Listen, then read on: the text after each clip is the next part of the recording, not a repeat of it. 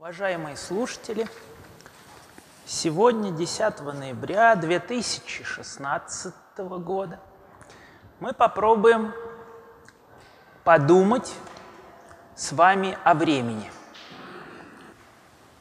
У меня было две презентации. Одна очень большая, другая поменьше. Я поставил та, которая поменьше. Если у нас в конце еще останется время, я вам покажу лирическое отступление. Вот перед вами картина известного прерафаэлита Берн Джонса «Колесо фортуны». Вот она крутит это колесо, к которому прикован человек. Я давно начал коллекционировать живописные сюжеты – архитектурные памятники на тему времени. К сожалению, сейчас я не смогу все в полном объеме вам представить, потому что мы все-таки сосредоточимся на физике, на астрономии, но время от времени я буду вкраплять в этот материал, вы увидите что-то связанное с искусством, потому что все, каждый человек думает о том, что же такое время, как соизмерить его собственную жизнь, вот, например, со жизнью Вселенной, с жизнью звезды. Посмотрите на звезду Вега в созвездии Лиры. Это одна из близких к нам звезд. До нее всего-то 25 световых лет. Если бы вы могли вдруг перенестись на эту звезду, оказаться там. Конечно, это невозможно, потому что самая большая скорость, с которой можно двигаться, скорость света. Ну вот представьте себе. Тогда вы увидели бы большой телескоп нашу Солнце как одну из рядовых звезд, ну, скажем, пятой звездной величины – а еще более сильный телескоп позволил бы вам разглядеть, может быть, Землю. Вот посмотрите, вы увидели бы Землю, нас с вами, 25 лет назад, поскольку именно столько времени нужно свету, чтобы достичь Веги. То есть вы бы увидели с Веги, если бы вы были жителями, 90-е годы на Земле. Как раз начало вот этой нашей эпохи – кто-то может сказать эпохи э, развала, какого-то безвремени в нашей стране. Вот вы увидели бы прошлое Земли. А если бы вы перелетели на еще более далекую звезду, вы бы, может быть, увидели да, Средневековье или Древний Рим. Так что информация об этих эпохах, она летит во Вселенной, она движется. И какие-то далекие цивилизации, возможно, сейчас наблюдают Древний Египет. Это удивительно, когда вы осознаете, что эта информация не потеряна, что она путешествует где-то во Вселенной, вы можете увидеть ваших предков, может быть, увидеть себя, если бы вы там оказались в молодости, идущим в школу, в детский сад. Об этом писал Камиль Фламарион, известный французский астроном, популяризатор. Прошлую лекцию я рассказал, что такое абсолютная звездная величина. Это светимой звезды с расстояния, то есть, как мы видим в звездных величинах, с расстояния 10 парсек. Это 32 световых года. Видите, Вега, она чуть ближе к нам, поэтому ее реальная, видимая на небе звездная величина практически нулевая. Разница в ползвездной величины. Если бы мы удалили ее на расстояние 32 световых года, мы бы увидели ее где-то на ползвездной величины слабее. А как же рассчитать светимость Солнца, э, видим, видимую звездную величину Солнца с Веги? Сейчас я об этом тоже скажу. Но прежде чем это сделать, я хочу показать вам фотографию с телескопа Спицер инфракрасного, которая подтверждает существование возле Веги протопланетного диска размером несколько сот астрономических единиц. Даже были подозрения, что там, может быть, формируется какая-то планета. Так что вот эта звезда, наша соседка, красавица Вега, она обладает протопланетной системой. Мы видим ее практически с полюса. Звезда очень быстро вращается, и несложно понять, что она намного ярче Солнца, потому что, смотрите, мы видим ее как звезду нулевой звездной величины, а Солнце мы бы увидели малюсенькой звездочкой с расстояния 10 парсек. Солнце выглядит как звезда 4,8 звездная величина ее. Если бы мы переместились на расстояние Веги, ну, мы скинули бы ползвездной величины, получили бы 4,3 абсолютная звездная величина Земли вообще 29, почти 30 звездных величин. То есть с расстояния 10 парсек в обычный телескоп, даже с очень крупный, вы бы Землю ни за что бы не разглядели. Единственное, что позволило бы жителям, э, ну скажем, другой какой-то не очень далекой звезды Э, определить существование Земли, это очень высокоточные спектрографы, которые э, только сейчас человечество научилось делать, которые позволяют найти внесолнечную планету, меняющую, как бы, э, меняющую скорость светила, вокруг которого она движется, на величины порядка полметра в секунду.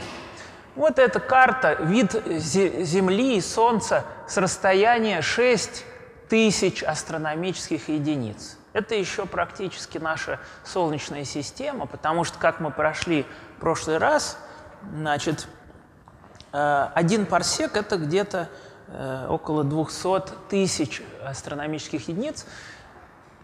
Существует формула. Вот если тут есть наши студенты, значит, которые ходят специально, чтобы потом сдавать зачет, вот для них существует специальная формула.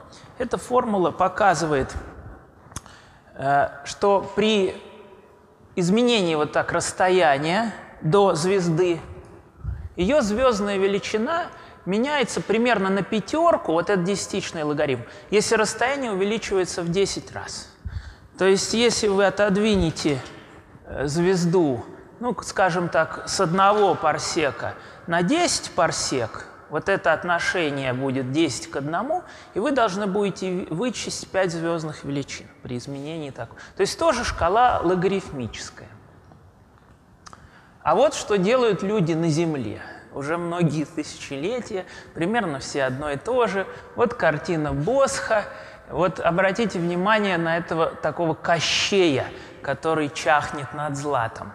Дело в том, что в русской истории Кощей – это символ зимы. Он связан э, с тем, что солнечного света мало, такого золота, так сказать, в его распоряжении есть, но он вот его очень бережет, он его экономит. И все ждут, не дождутся, когда же он наконец умрет, то есть когда наступит весна. Это связано, этот образ тоже связан с календарем. Время.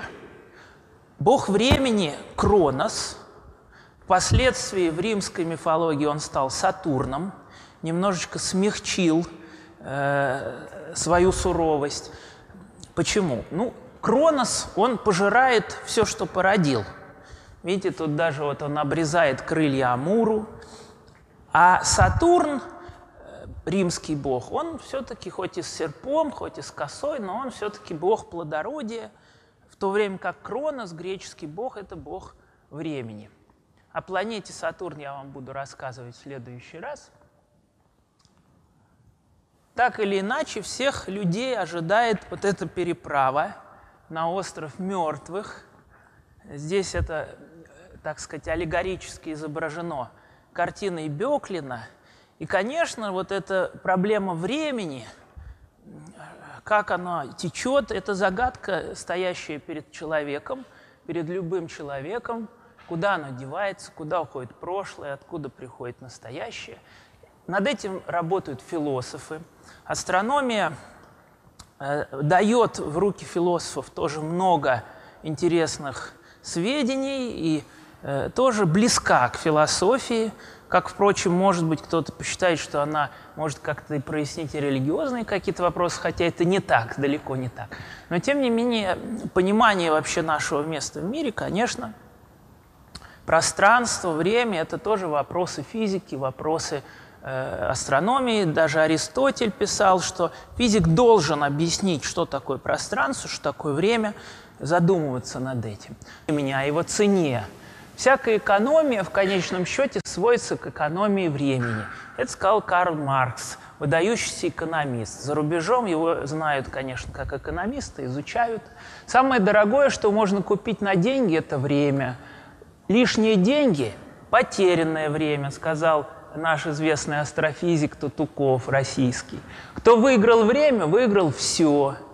А вот, пожалуйста, диалог из «Идеального мужа» Оскара Уайлда – сэр Челтерн, я дам вам денег, любую сумму, какую вы назначите, миссис Чивли.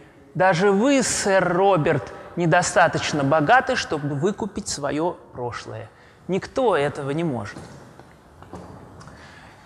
Другим олицетворением времени в Древней Греции был кайрос. Это момент, который надо ухватить за чуб. Этот бог изображается с чубом, с весами – то есть его надо успеть схватить, почувствовать, в какой момент, когда благоприятно складываются условия. Но обратите внимание, символ весов означает справедливость судьбы. То есть счастливый момент посылается тем, кто это заслужил, а не всем подряд.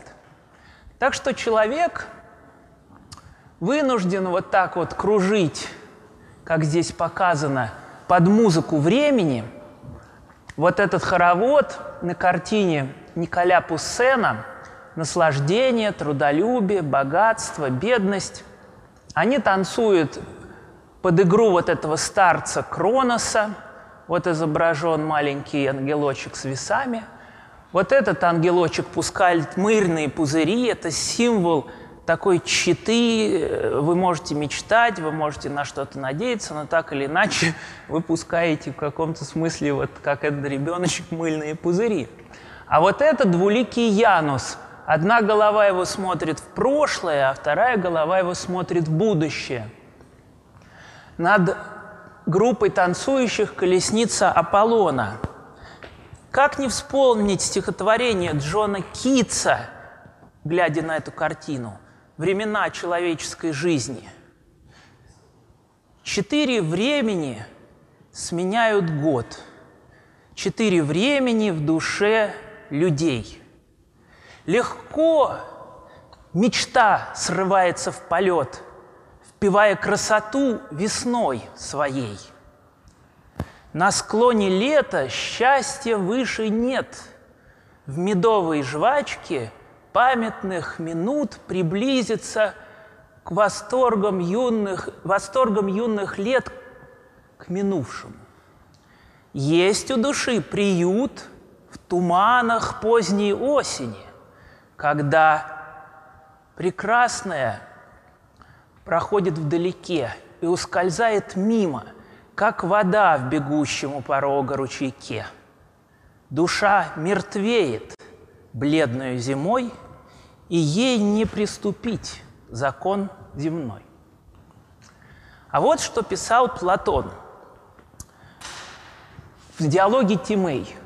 Суть сводится к тому, что основным мерилом времени является движение космоса, движение планет. Время возникло вместе с небом – Творец создал Солнце, Луну и пять других светил, именуемых планетами, обратите внимание, всего семь, вот знаменитая семерка, дабы определить и блюсти числа времени.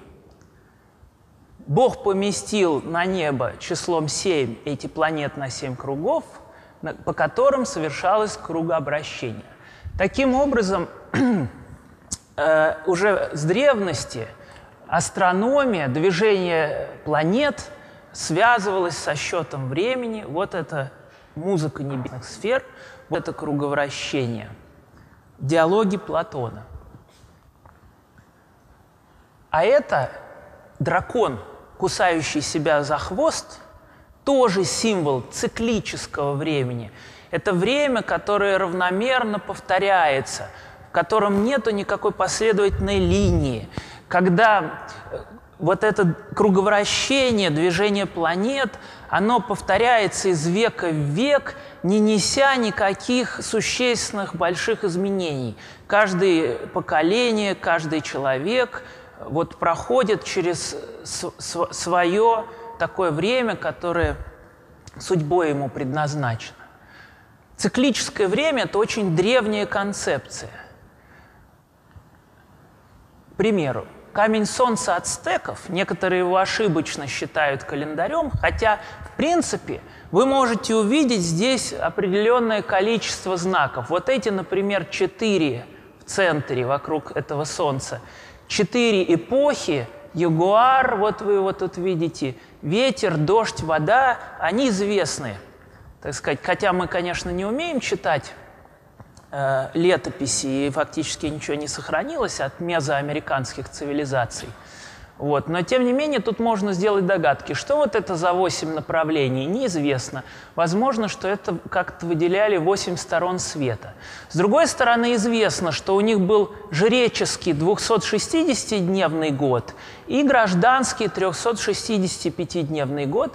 Здесь вот есть увеличенное изображение – это, на этом э, камне тоже присутствует. Обратите внимание вот на этих двух змеев. Это день и ночь. Вот один идет вот в эту сторону, другой вот в эту сторону. Это так называемые змеи шу шиукаатль. Их тела имеют 52 звена – это отметки 52-летнего цикла. Ну, не знаю, кто-то, может быть, слышал, нашумевший вот этот конец света, мая, там сколько-то тысяч лет. У них каждые 52 года должен был наступать конец света, потому что заканчивался вот этот малый цикл. Был большой цикл, да-да, должен был большой конец света наступать, и совсем большой цикл, это как какая-то катастрофа должна была наступать. Но видите, ничего не наступило. Это просто были циклы их календаря, но идея об, об апокалипсисе, она существует тысячелетия в разных культурах. Это тоже своего рода циклическое время.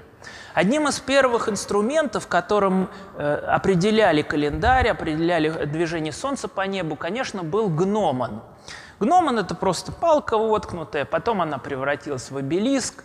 Вот известные нашумевшие вот этот гномон церкви в Париже, который в своем произведении Дэн Браун упоминает это самое про код да Винчи.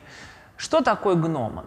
Гномон – это вот такой вертикальный шест. Когда Солнце движется, эта палка отбрасывает тень. Понятно, что в северном полушарии тень будет двигаться по часовой стрелке. Отсюда э, наши часы.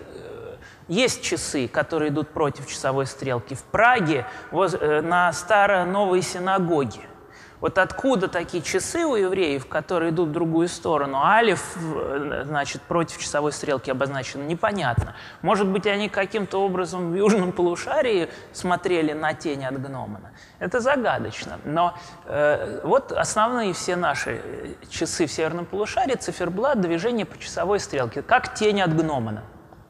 В чем недостаток прибора? Дело в том, что Солнце, оно меняет свою высоту. Когда Солнце в кульминации проходит над точкой юга, э, тень короткая. Когда Солнце опускает, тень становится очень длинной. Кроме того, в течение года она меняется. Усовершенствовав гномон, мы можем сделать вот такие солнечные часы. Тогда плоскость э, солнечных часов должна у нас быть вдоль плоскости небесного экватора выстроена, приподнята вот так, а вертикальная вот эта вот э, отметка для отметок должна смотреть на полярную звезду. Вот здесь она наклонена на, на полярную звезду. Есть масса модификаций солнечных часов, вы их можете все увидеть в планетарии на астроплощадке. Если гномон позволил определить примерно, да, как движется Солнце, ведь днем звезд не видно, следовательно, э, очень сложно определить, среди каких созвездий находится Солнце. Ну вот солнечные часы усовершенствованный гномон. Ну вот мы можем посмотреть, что э, вот эта грань отбрасывает тень в полдень ровно на цифру 12, А вот эта грань, ее можно использовать как гномон, тоже определять э, длину тени, определять сезон по длине тени. В северном нашем полушарии значит, мы можем определить сезон. Посмотрите, как движется Земля. Земля, двигаясь вокруг Солнца, э, каждые сутки смещается примерно на 1 градус. Отсюда и пошло разделение окружности на 360 частей, потому что в году почти 360 дней. Древние не знали, что движется Земля, это мы с вами знаем. Вот направление на Солнце в полдень, вот там Солнце. Через день Земля сместилась, и направление на Солнце уже отмечено вот этой зеленой линией – да, вот на 1 градус направление сметет. Еще через день отмечено уже вот этой синей линией. Относительно того, что было день назад, два дня назад, сместилось, видите, на градус и на второй день на 2 градуса, точнее сказать, на 59 минут. В году неровно 365 дней, в году 365 с четвертью дней. Вот в этом числе его, так сказать, вот такой бесконечной дробности – заключена проблема построения календаря.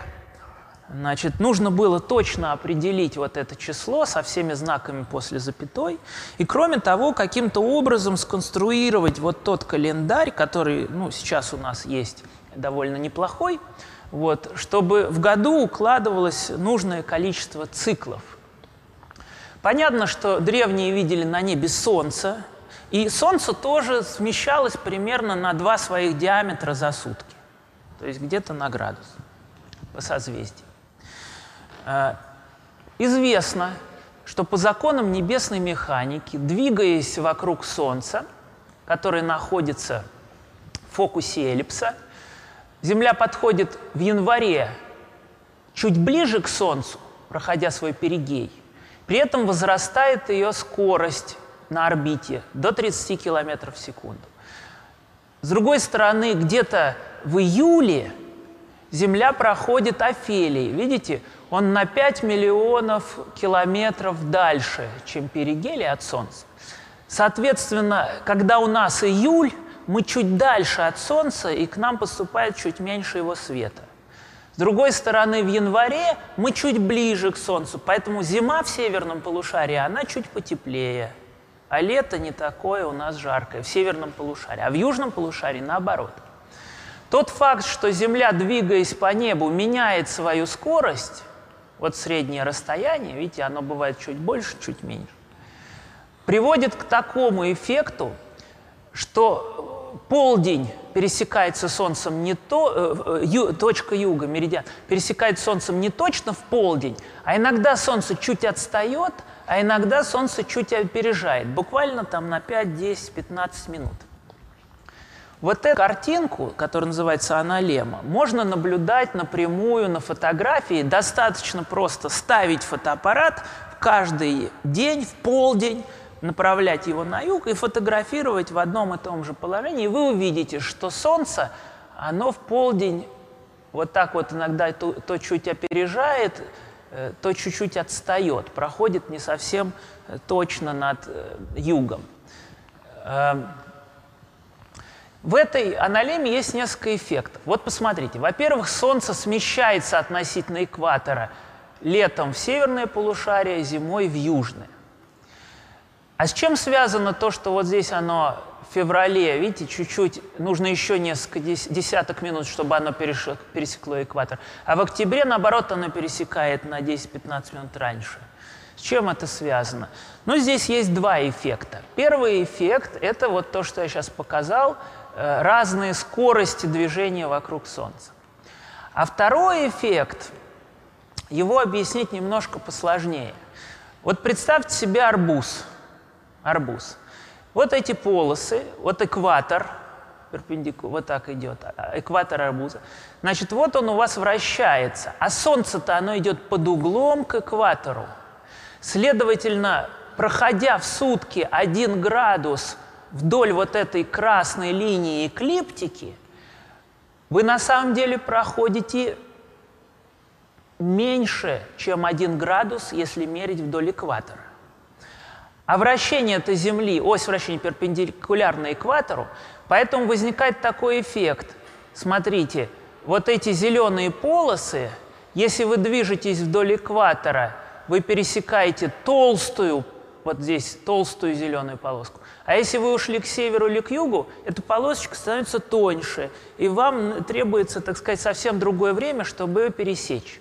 Одним словом, вот эта аналема, вот вы видите, Солнце опережает, вот здесь отстает, она связана с двумя эффектами. Вот этот эффект эллиптичности земной орбиты, а вот этот эффект – следствие наклона эклиптики к экватору. Когда эти два эффекта складываются, получается вот такая кривая, которая называется уравнением времени. Если вы увидите, кстати говоря, здесь она показана, посмотрите, вот максимум где-то осенью, а вот здесь э, минимум, она перевернута, потому что это поправка. Что значит поправка? Поправка – это что-то, что надо добавлять. Следовательно, эта поправка уже имеет знак минус – Поправка, ее надо прибавлять. Если вы хотите что-то вычесть, вы должны перед тем, как вы получить поправку, добавить этот знак. Значит, вот два эффекта. Эллиптичность, разная скорость движения Земли по орбите. Второй эффект – наклон эклиптики к экватору, который меняет э, ширину вот этой полосочки вдоль экватора, которую вы за день проскакиваете. И это уравнение времени, смотрите, плюс 16 минут, минус 16 минут – как раз и является характеристикой, характеристикой точности солнечных часов. Ваши солнечные часы не будут идти точнее минут, вот указанных здесь. Если вы будете учитывать вот эту поправку, смотрите, китайские солнечные часы в университете Дяотун. Это университет в Шанхае – он известен тем, что он составляет рейтинги университетов мировых. И наш Московский университет в этом рейтинге там на 103-м, что ли, на 105-м. Посмотрите, вот обязательно рисует вот эту поправку, уравнение времени, чтобы, глядя на полдень, вы смогли прикинуть, так, солнце должно было пройти его раньше на 15 минут или позже. А вот эти символы, это очень интересно – с 11 часов до часу, видите иероглиф, 2 часа.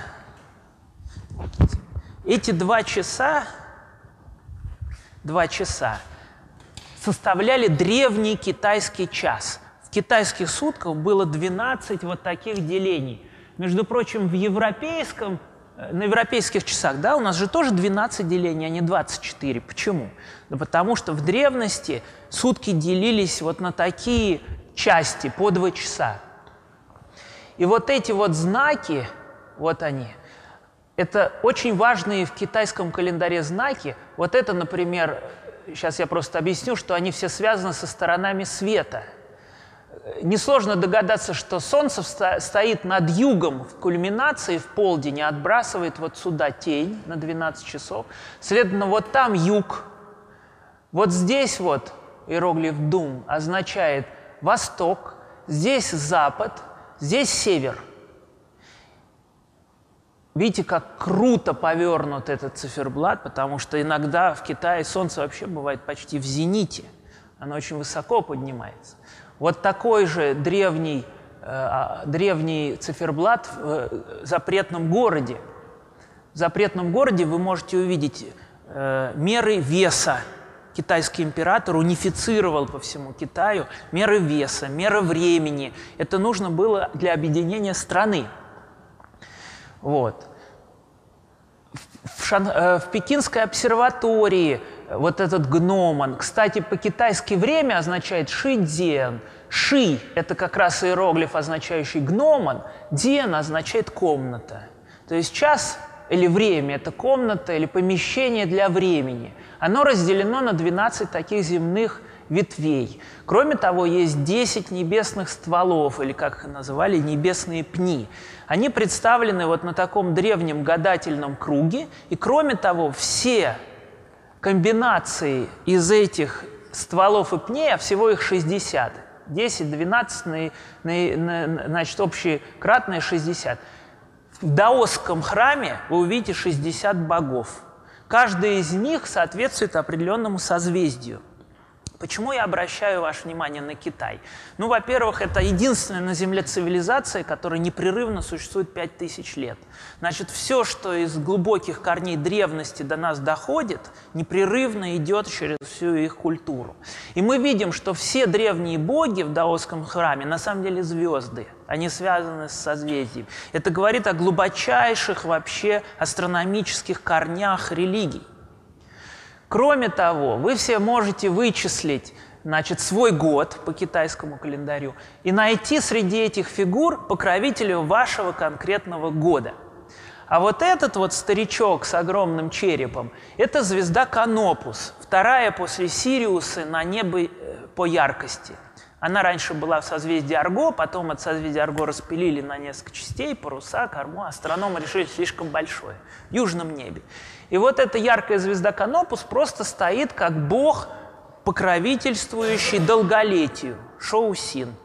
Ну, в даосском есть еще, например, вот этот бог, кстати, он называется «Зеленая звезда». В прошлый раз я говорил, что зеленых звезд не бывает, но вот Бог зеленый такой бывает, он покровительствует экзамен, экзаменующимся. Если вы пишете экзамен, а у вас за спиной стоит этот Бог, то вы его напишете очень хорошо. А почему в Китае так важно были экзамены? Да потому что это открывало вам путь к государственным чинам.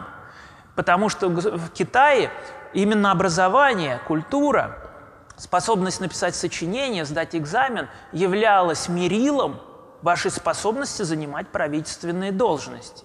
В отличие от нашей европейской королей, вот как некоторые гордилась Мария Антуанетта, кажется, что она за жизнь не прочла ни одной книжки. В Китае было немножко по-другому устроено. Ну и бог счастья, Фусин тоже есть. Вот посмотрите на это жуткое лицо, это несколько отступлений небольшое. Я тут смотрел фильм «Лига богов». И в этом фильме был вот такой дед Всевет, значит, его глаза видели все прошлое, и они уже как бы знают все будущее. Поэтому злые герои хотят их вытащить и с помощью этих глаз что-то там предвидеть, разгадать. Интересно то, что худшим наказанием в этом фильме был процесс обратного старения, когда герой начинает вдруг молодеть.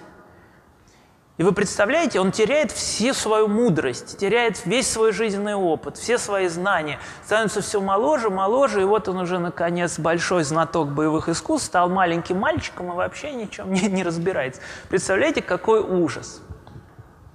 Геологические эпохи. Что вообще такое шкала? Ведь для того, чтобы измерять время, нужна шкала. Шкала определяется началом отсчета и некоторой единицей измерения, мерой – да, секунда, минута, тысячелетие. Как сказала Александра Горобова в своей книжке, может быть, время так же сложно из пластов, как толще земной коры. Изучая древние пирамиды, египетских сфинксов, изучая пласты земной коры, мы уходим в далекое-далекое прошлое Земли. Да? Это как бы отложен, отло, а, отложение времени, точно так же, как культурный слой. Говорят, что Иерихон, которому больше 8 тысяч лет, имеет культурный слой больше 70 метров. Представляете? То есть туда копали и находили э, присутствие человека.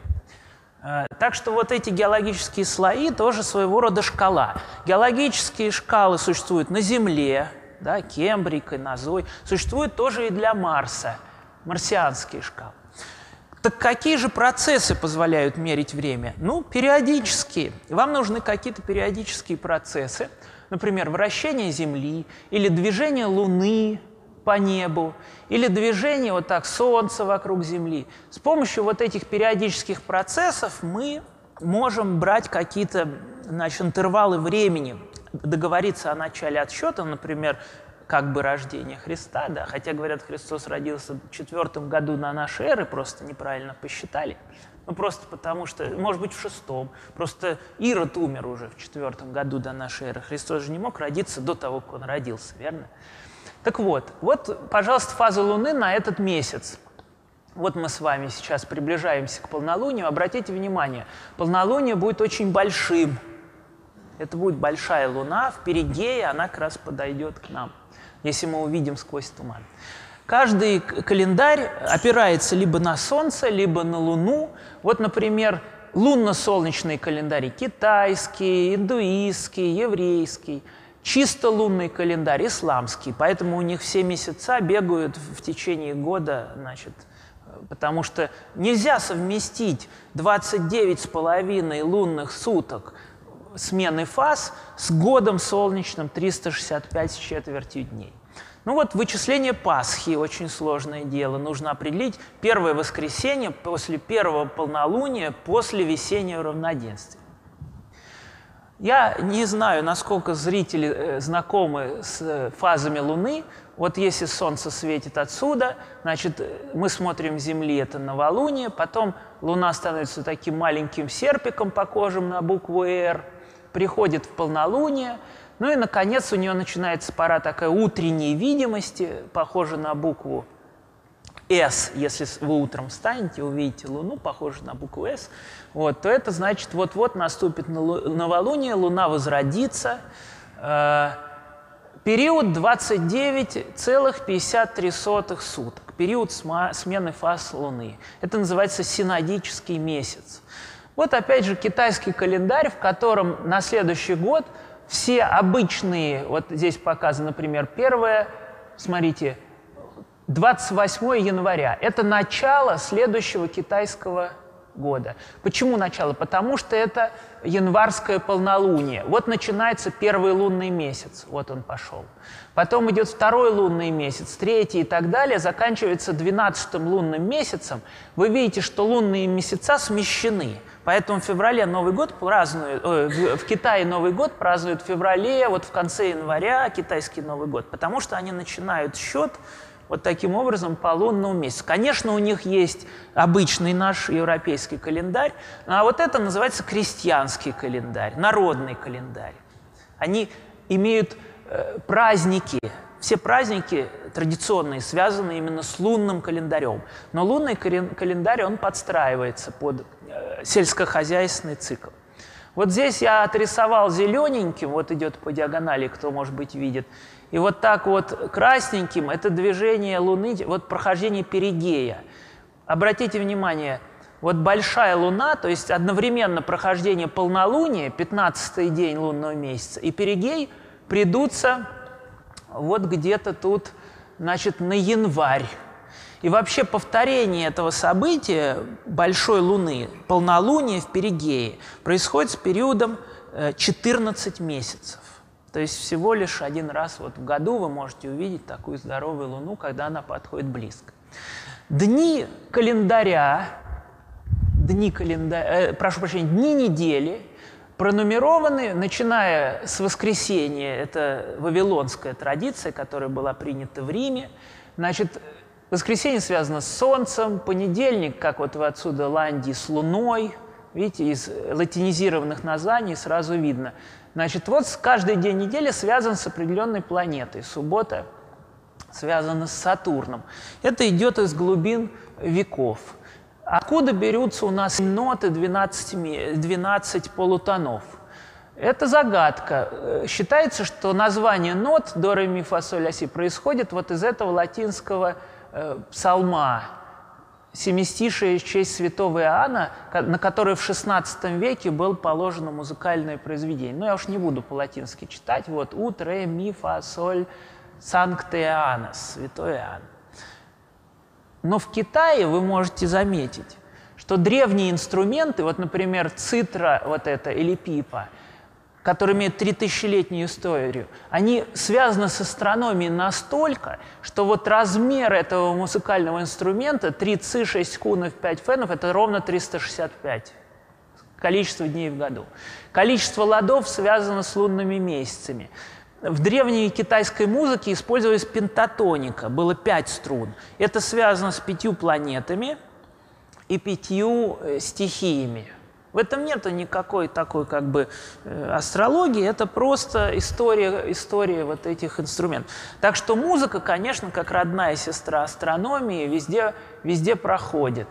Э, обратите внимание на э, исповедь святого Августина, где 12 глава посвящена времени. Он пишет, что он не может, сколько бы ни вдумывался, понять, что же такое время. Но слушая музыку или слушая голос, он может определить длительность. Вот он запомнил, сколько длилось слово, потом была тишина, потом возникло какое-то другое слово. И человек, храня в памяти то, что было, производит сравнение. Вывод то есть он, он, он как бы пытается проанализировать сущность времени, слушая музыку. А психологи утверждают, что слушание музыки, например, для ребенка это очень полезно, развивает э, ощущение времени.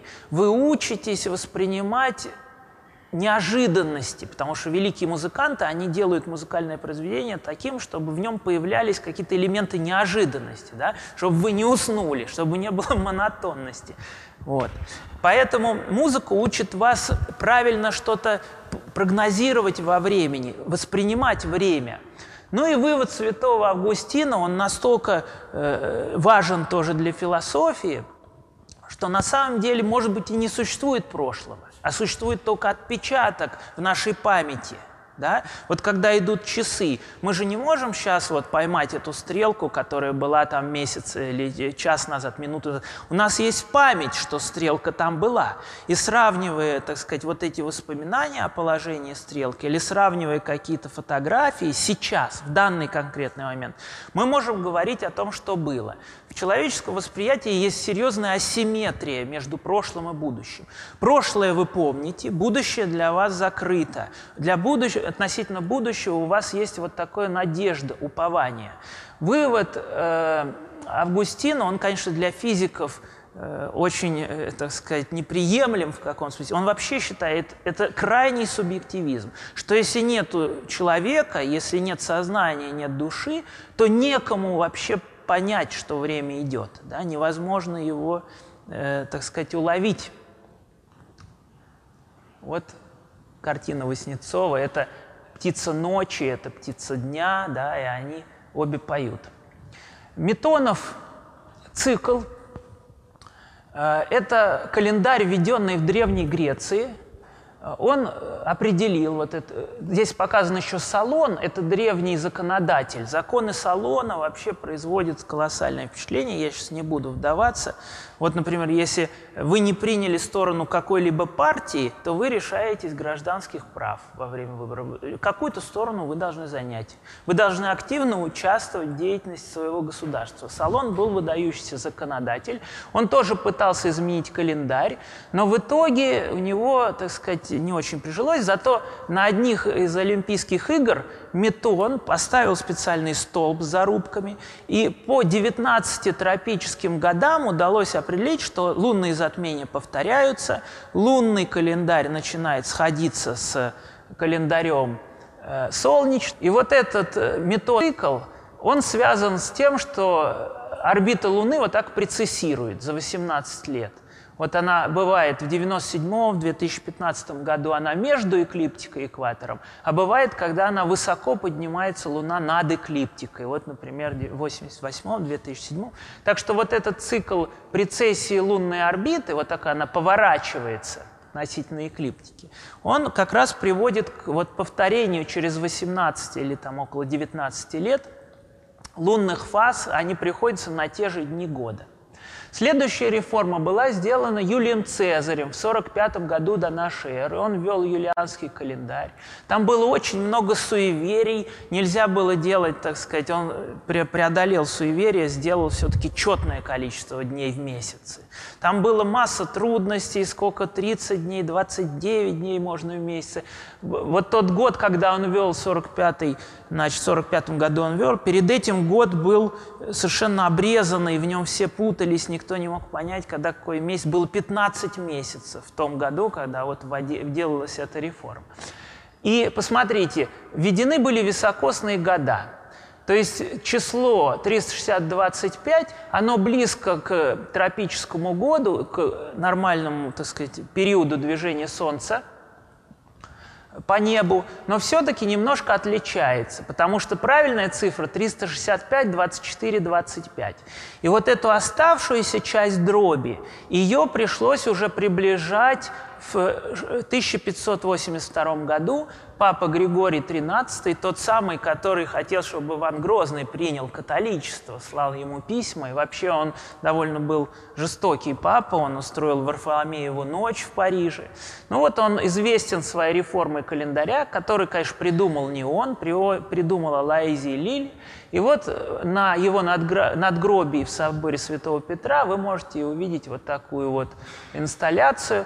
То есть кроме того, что нужно ввести високосный год, нужно еще каждое столетие из 400 лет три раза прибавить по одному дню. Вот тогда вы приблизитесь. Понимаете, э, значит, из 400 лет не, не все четыре э, круглые столетия нужно прибавлять делать, а три. Ну вот получается, так сказать, что каждый 400 год, который должен был быть, быть високосный, он не високосный.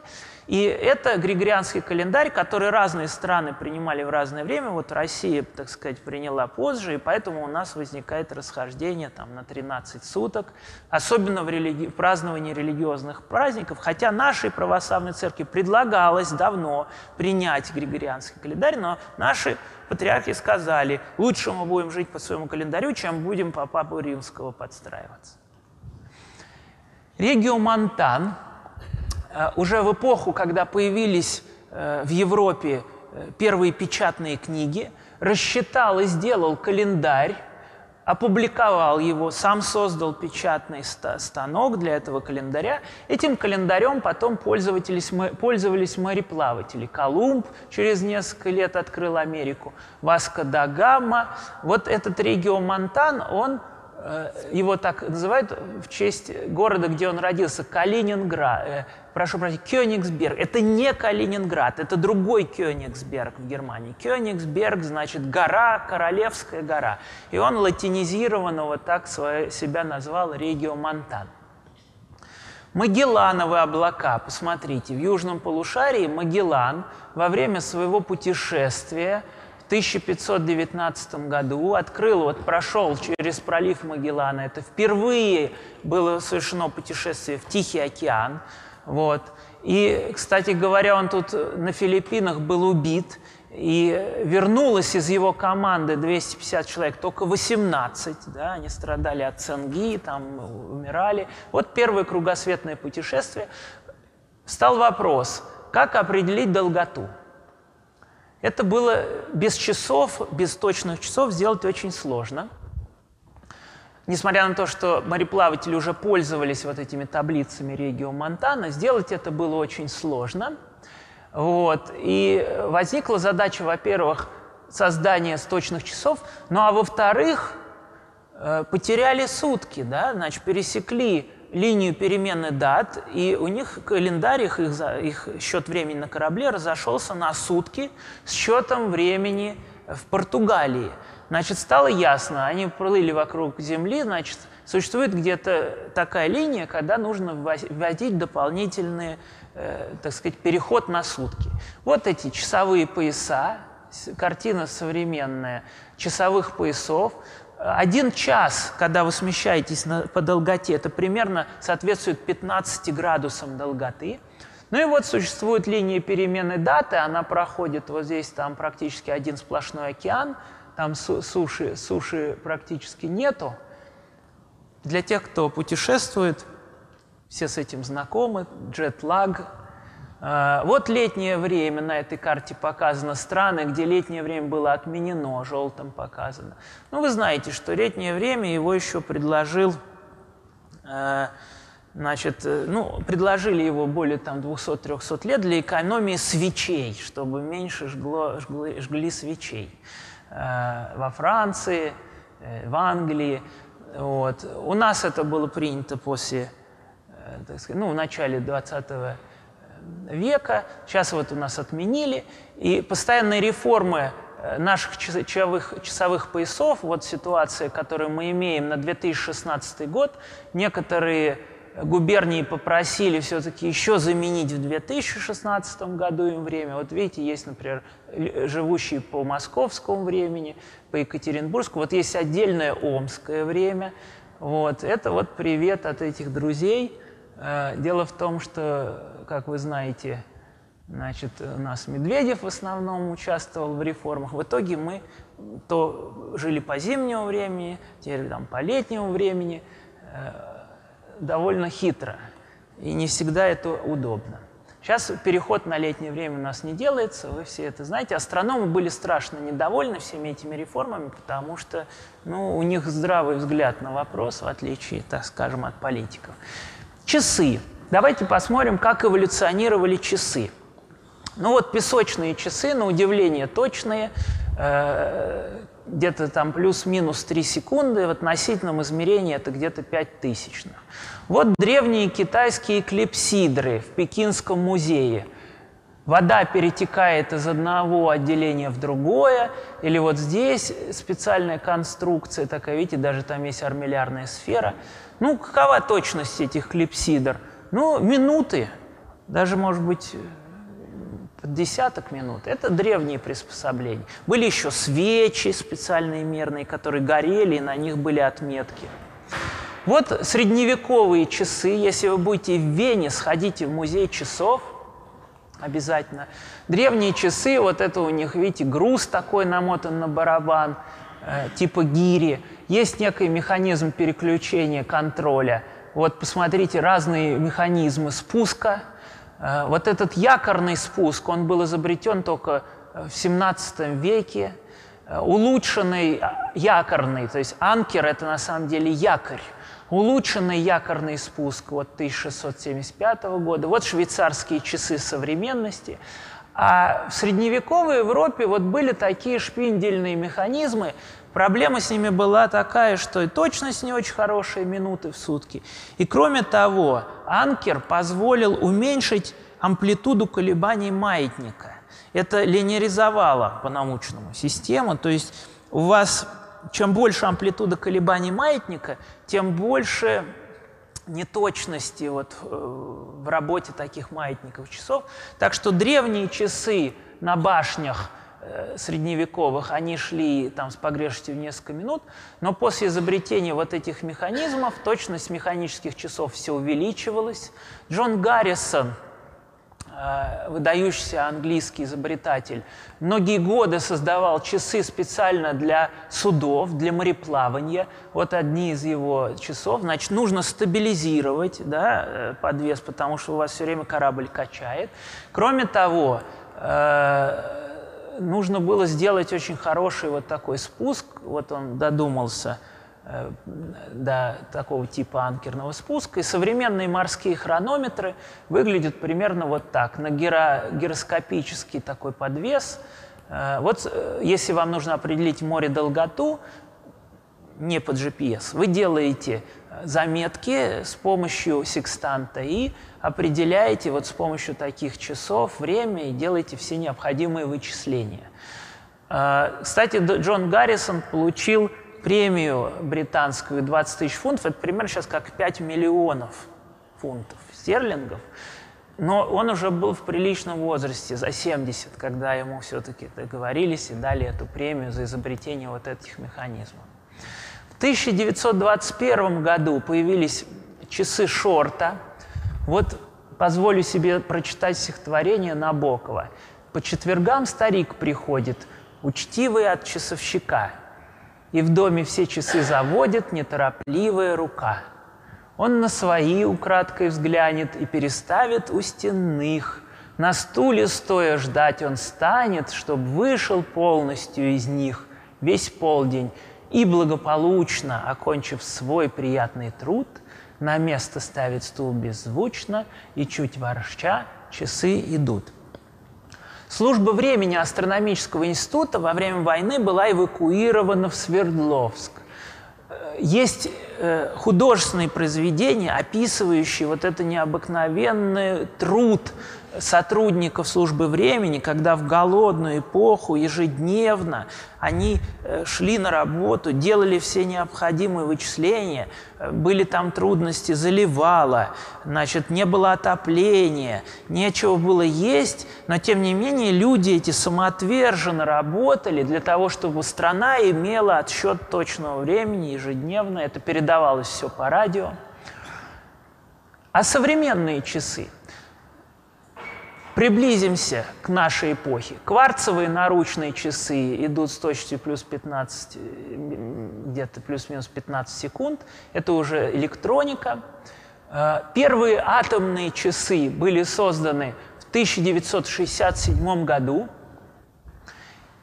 В то же время счет времени от астрономии перешел уже к атомной физике. Посмотрите, секунду определили как вот это число колебаний при переходе между двумя атомами э, между двумя состояниями атома цезия. Да, электрон перескакивает между двумя состояниями, возникает э, э, колебание вот с такой вот частотой в герцах. Так что определение времени теперь зависит от атомной физики. Атомные часы совершенствовались, и сразу было замечено, что Земля уже не является идеальными часами – Земля вращается неравномерно, если сравнивать с атомным временем. Вот это вот, посмотрите, отклонение в продолжительности суток в миллисекундах, то есть это три тысячные секунды. Земля чуть-чуть может не довернуться, чуть-чуть, так сказать, быстрее прокрутиться на несколько сантиметров. Но это с помощью атомных часов стали мерить с 1962 года. Вот здесь оказывает влияние своими приливами Луна, вот видна приливная вот эта гармоника, она, видите, имеет период как раз 18,6 года. Так что на Землю, на ее вращение влияют приливы, перераспределение масс в океане, перераспределение масс воздуха. Разные геофизические эффекты делают нашу Землю не, идеальным, э, не идеальной для измерения времени. У нас в стране есть вот такой институт, институт метрологии – в этом институте стоит несколько атомных часов, там их даже, можно сказать, десяток, э, и они определяют точное время в стране, передают на куранты, главные часы Москвы. В этом году было принято решение, вот мой друг, он директор службы вращения Земли в Париже, Кристиан Безарт, он издал вот такой бюллетень. В связи с тем, что Земля вращается неравномерно, время от времени вводят дополнительную секунду. Шкала атомного времени становится несогласованной со шкалой э, времени, связанной с вращением Земли, Universal Time. И поэтому из-за этого рассогласования в этом году опять написали, что в конце, да, видите, будет два раза по 59, вот у вас будет 23 часа 59 минут 59 секунд, и потом 23 часа 59 минут 60 секунд, чего не бывает обычно. Это ввели дополнительную секунду, и ее нужно будет вот в конце 2016 года не забыть учесть. Для нас, простых жителей, нет никаких проблем подправить часы, а вот для банков, для баз данных, да, для операционных систем, для всех этих компьютерных программ это большая проблема для, так сказать, э, вот за подписью крестьяна моего товарища будет происходить это важное для земного шара э, событие. Конечно, за 30, 40, 50 лет точность э, атомных часов постоянно увеличивалась. Вот посмотрите, после, э, цези, э, после цезиевого э, появились вот еще такие водородные стандарты частоты. Э, вот цезиевый фонтан несколько десятилетий назад э, был разработан. Его точность уже 10 минус 16. И вот, наконец, последние технологии – это вот такие стронцевые оптические атомные часы. Немножко сейчас я о них расскажу. На основе э, колебаний перехода электрона в атомах стронция. Э, они созданы в Париже, в Германии. Их точность хода 10 минус 17. Вот здесь вот на этой шкале показаны годы, и вот э, примерно точность хода часов, видите, как она постоянно возрастала. Это примерно соответствует ошибке в одну секунду за несколько миллиардов лет. Конечно, такие часы физически не смогут проработать миллиард лет. Они проработают там десяток другой лет, после этого их нужно будет менять. Но международная шкала атомного времени, она основана на многих-многих стандартах частоты. Эти водородные мазеры, вот эти вот более точные осцилляторы, они стоят в разных крупных городах, научных центрах, на разных высотах, что тоже чувствуется, и передают вот это время, где его вместе комбинируют, сводят и говорят, каково э, так называемое всемирное атомное время. Мне удалось побывать в лаборатории, где стоят вот эти стронцевые часы в подвале Парижской обсерватории. Э, идея этих часов такая. Вы испаряете атомы стронция, э, накачиваете, происходит переход между уровнями, но для того, чтобы поймать вот такую высокую частоту 10 18, э, вам нужно сделать обязательно с помощью лазера – помощью оптики. Видите, сколько здесь э, лазерных, э, вот этот вот пуч, пучок свет лазера, он передается вот через все эти оптические приборы, зеркала, отражатели, линзы. И с помощью этого лазера вы попадаете в резонанс. У вас получается интерферометрическая картина между частотой лазера и частотой вот этих переходов в атоме стронция возникает резонанс. И измерив с высокой точностью вот этот резонанс, вы можете получить точность порядка, вот как здесь указано, 10 минус 17. Есть еще часы на основе алюминия. Недавно в «Вечерней Москве» писали, что в Институте физическом Ландау созданы часы на основе алюминия, но вот, к сожалению, а может быть, не знаю, насколько у меня достоверные сведения, я беседовал с одним крупным специалистом из Германии, он сказал, в мире еще нету работающих алюминиевых часов, которые работали бы на такой же вот точности. То есть везде идут разработки, но пока что эти алюминиевые часы еще не доработаны. А вот стронцевые часы работают, стоят, но существует очень сложная проблема. Как синхронизовать часы в разных городах с такой точностью? Последние несколько лет между э, Парижем и, если я не ошибаюсь, Мюнхеном, в общем, германским городом, э, велась работа по наладке вот такого оптоволоконного канала, прохождение сигнала, через который будет настолько точно откалибровано, что вы сможете, ну, ученые смогут сличить вот эти часы с необходимой точностью, проверить, какие часы отстают, какие идут быстрее. Эти часы, если их приподнять на 10 сантиметров, они уже изменят свой ход. Почему? Чуть дальше я об этом скажу. Вот такой агрегат, самые современные технологии. Измерение времени определяет у нас измерение расстояния, потому что метр определен сегодня через секунду. В общем, это самый базовый э, Часы – это один из самых базовых инструментов физики. Имея точные часы, мы можем делать другие всякие эксперименты. Каждый из спутников навигационных GPS GLONASS оснащен своими собственными часами – ну, конечно, не такими точными, как я сейчас перед этим показывал стронцевый.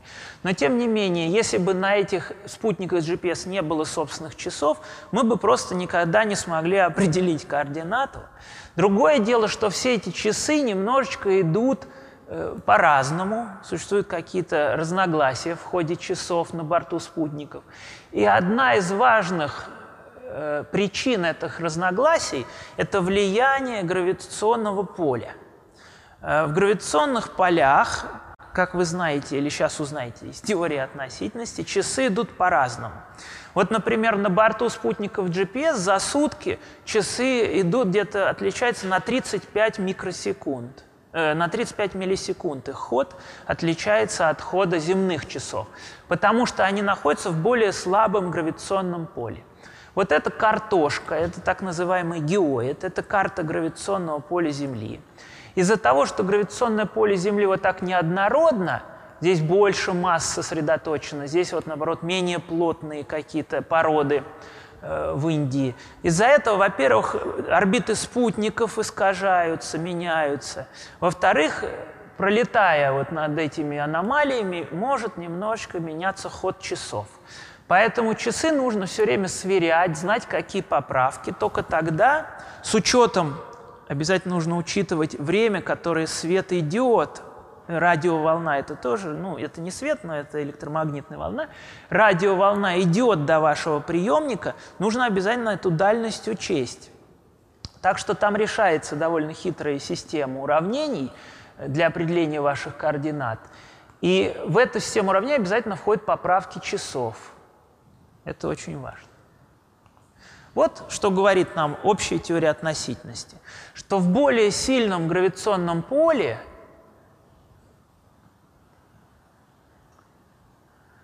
время идет по-другому. Значит, вот вы помните, наверное, я не знаю, помните или вы не помните, что э, возле черной дыры, я чуть позже об этом скажу, значит, может так возникнуть ситуация, что ваш год, это будет как 10 или там 3 года, вы смотрели фильм «Интерстеллар», как минута возле черной дыры в сильном гравитационном поле, как, может быть, там несколько лет у того, кто находится далеко от этого гравитационного поля. То есть маятник как бы колеблется сильнее. Сейчас я вам расскажу немножечко Э, о теории относительности. У нас еще есть какое-то время. Вот известный астроном Жан Ковалевский написал целую статью, где он сравнивает классическое время и время релятивистское, то есть в теории относительности. Смотрите, метр сегодня определяется через движение света. Один метр – это примерно свет проходит за 3 наносекунды – так что стандарт длины в современной физике связан со счетом времени и с движением света. Другой способ измерять время – это так называемый пульсарный тайминг. Сергей Борисович вам рассказывал, что такое пульсары.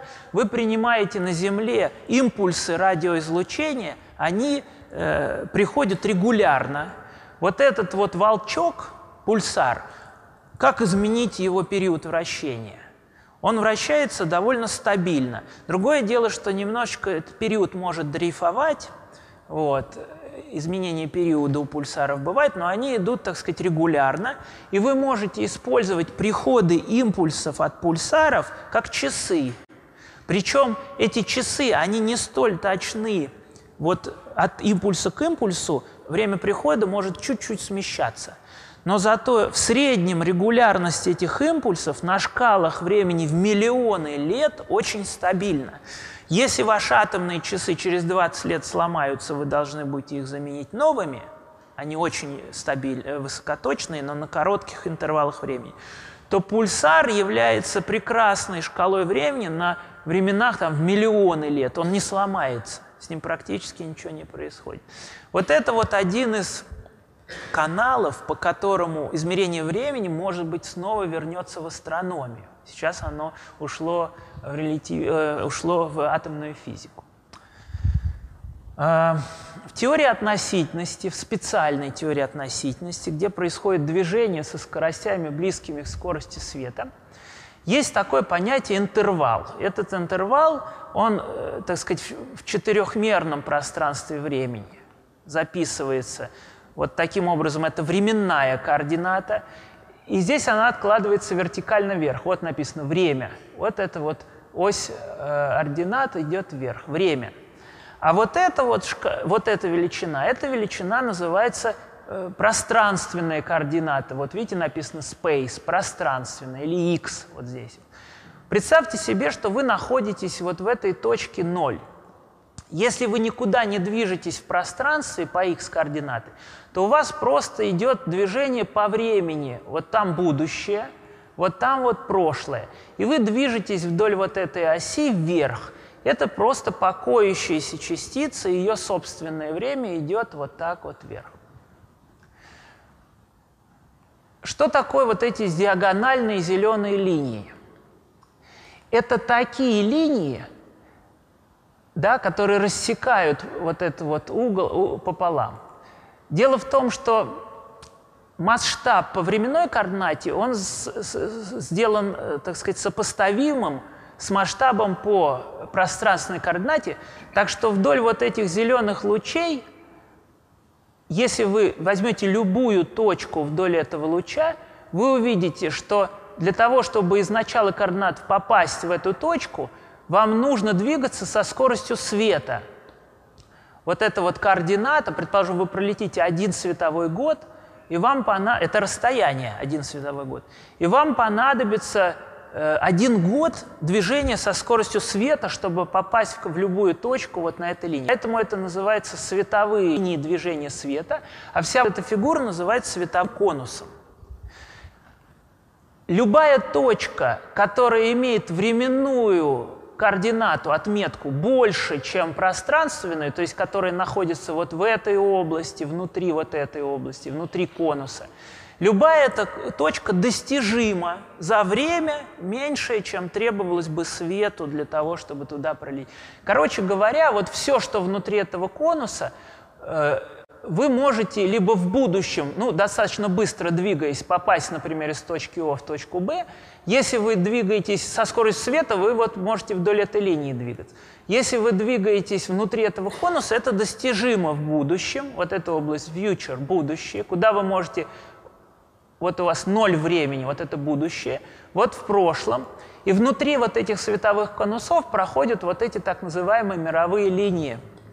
То есть э, э, траектории в пространство-времени, по которым может двигаться какая-то реальная частица.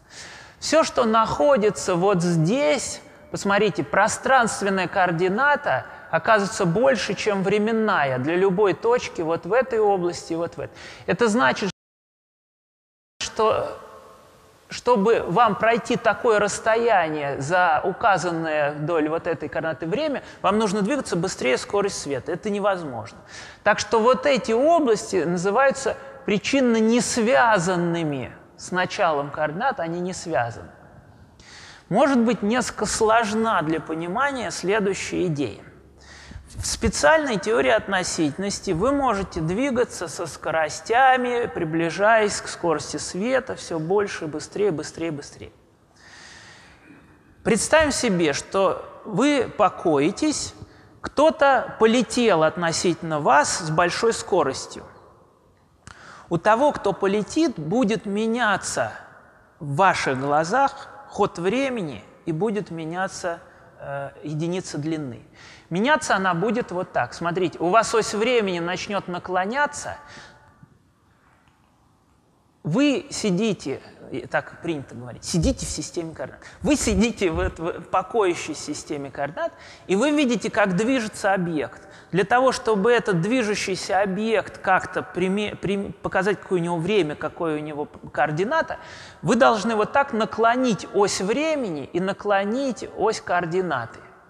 Чем быстрее движется, тем больше вы будете наклонять. Смотрите, ось времени красная, она приближается вот к этой зеленой. Когда вы будете двигаться со скоростью света, у вас пространство и время сольются. У светового луча нет ухода времени, нет, он ничего не чувствует, он вот движется, но вы то есть время у света фактически нет такого понятия для светового луча. Вот вы будете так наклонять систему координат. Более того, масштаб вдоль этих осей будет меняться. Видите, у вас единица счета времени, предположим, один год.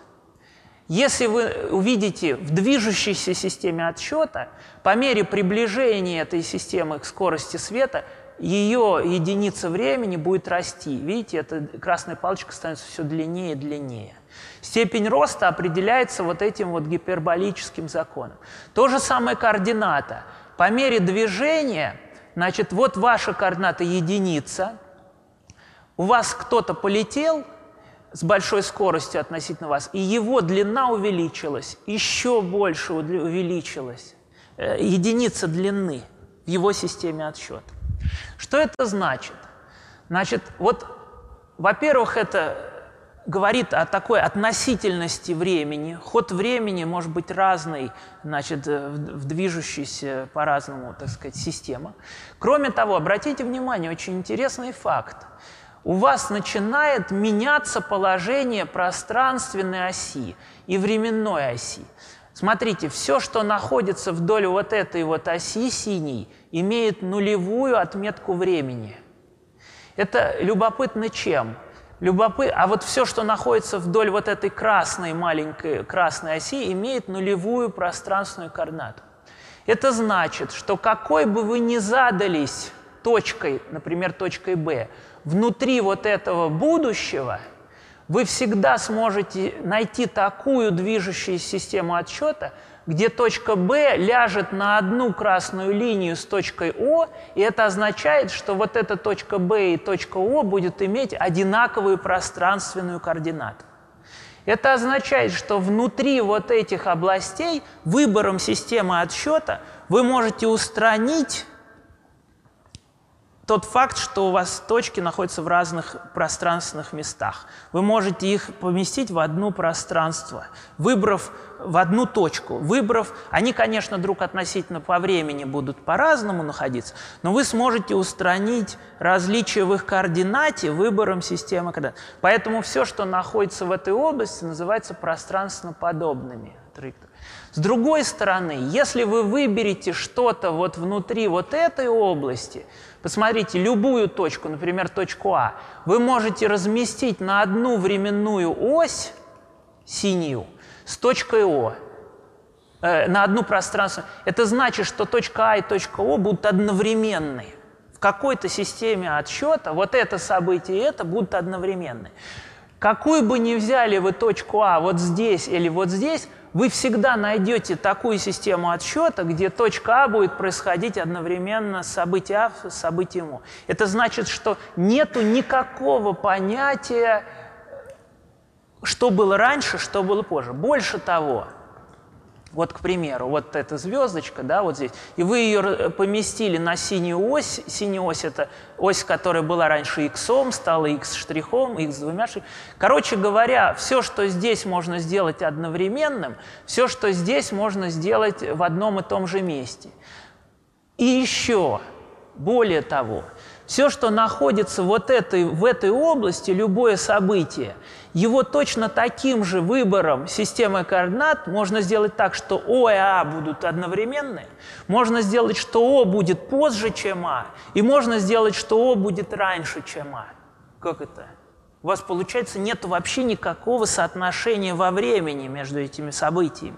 Это означает, что все, что здесь и все, что здесь, вообще никак не связано. Это называется область как бы такой одновременности. То есть вот как вам объяснить? Э, специальная теория относительности уже вам показывает, вот здесь, например, все, что происходит в одной системе отсчета, B э, предшествует А в красной, B позже, одновременно с А в зеленой, вот. Или наоборот, B раньше, да, чем А в синий. То есть все, что находится в этих областях, вообще никак по времени непонятно, как связано с вами. Поэтому время это тоже оказывается очень относительным понятием. Мы все привыкли, что что-то есть в прошлом, что-то есть в будущем, да? а есть такая э, система координат, где вот эти не связанные события оказываются либо одновременно, либо одно раньше другого, либо наоборот. Значит, они причинно-следственно никак не связаны. Другое дело, что эти области, они недостижимы со скоростями э, до скорости света, меньше скорости света. Так что это причинно-следственно с нами не связанные области Вселенной получается. Давайте посмотрим на парадокс близнецов. Вы знаете, значит, два брата, э, близнеца, один залез в ракету и полетел куда-то со скоростью света. Через какое-то время прилетел, остался молодым, а его брат-близнец стал стариком. У них шло по-разному время. Да? За сто лет вот этого человека прошло, там, не знаю, два года летящего. Но они же относительно движения, они летели друг относительно друга. Кто относительно кого летел-то на самом деле? Тому кажется, что тот улетал, этому казалось, что этот относительно него летел. Вот парадокс. Парадокс этот легко разрешается с учетом того, что тот, кто был в ракете, должен был полететь Потом он должен был затормозиться, повернуть назад и прилететь обратно. Вот это ускоренный этап ускоренного движения по траектории, вот это как раз и разрешает этот парадокс близнецов. Еще более странная идея. Вы смотрели фильм «Интерстеллар», и там как раз была показана вот эта огромная черная дыра Гаргантюа с аккреционным диском, вот он пролинзирован.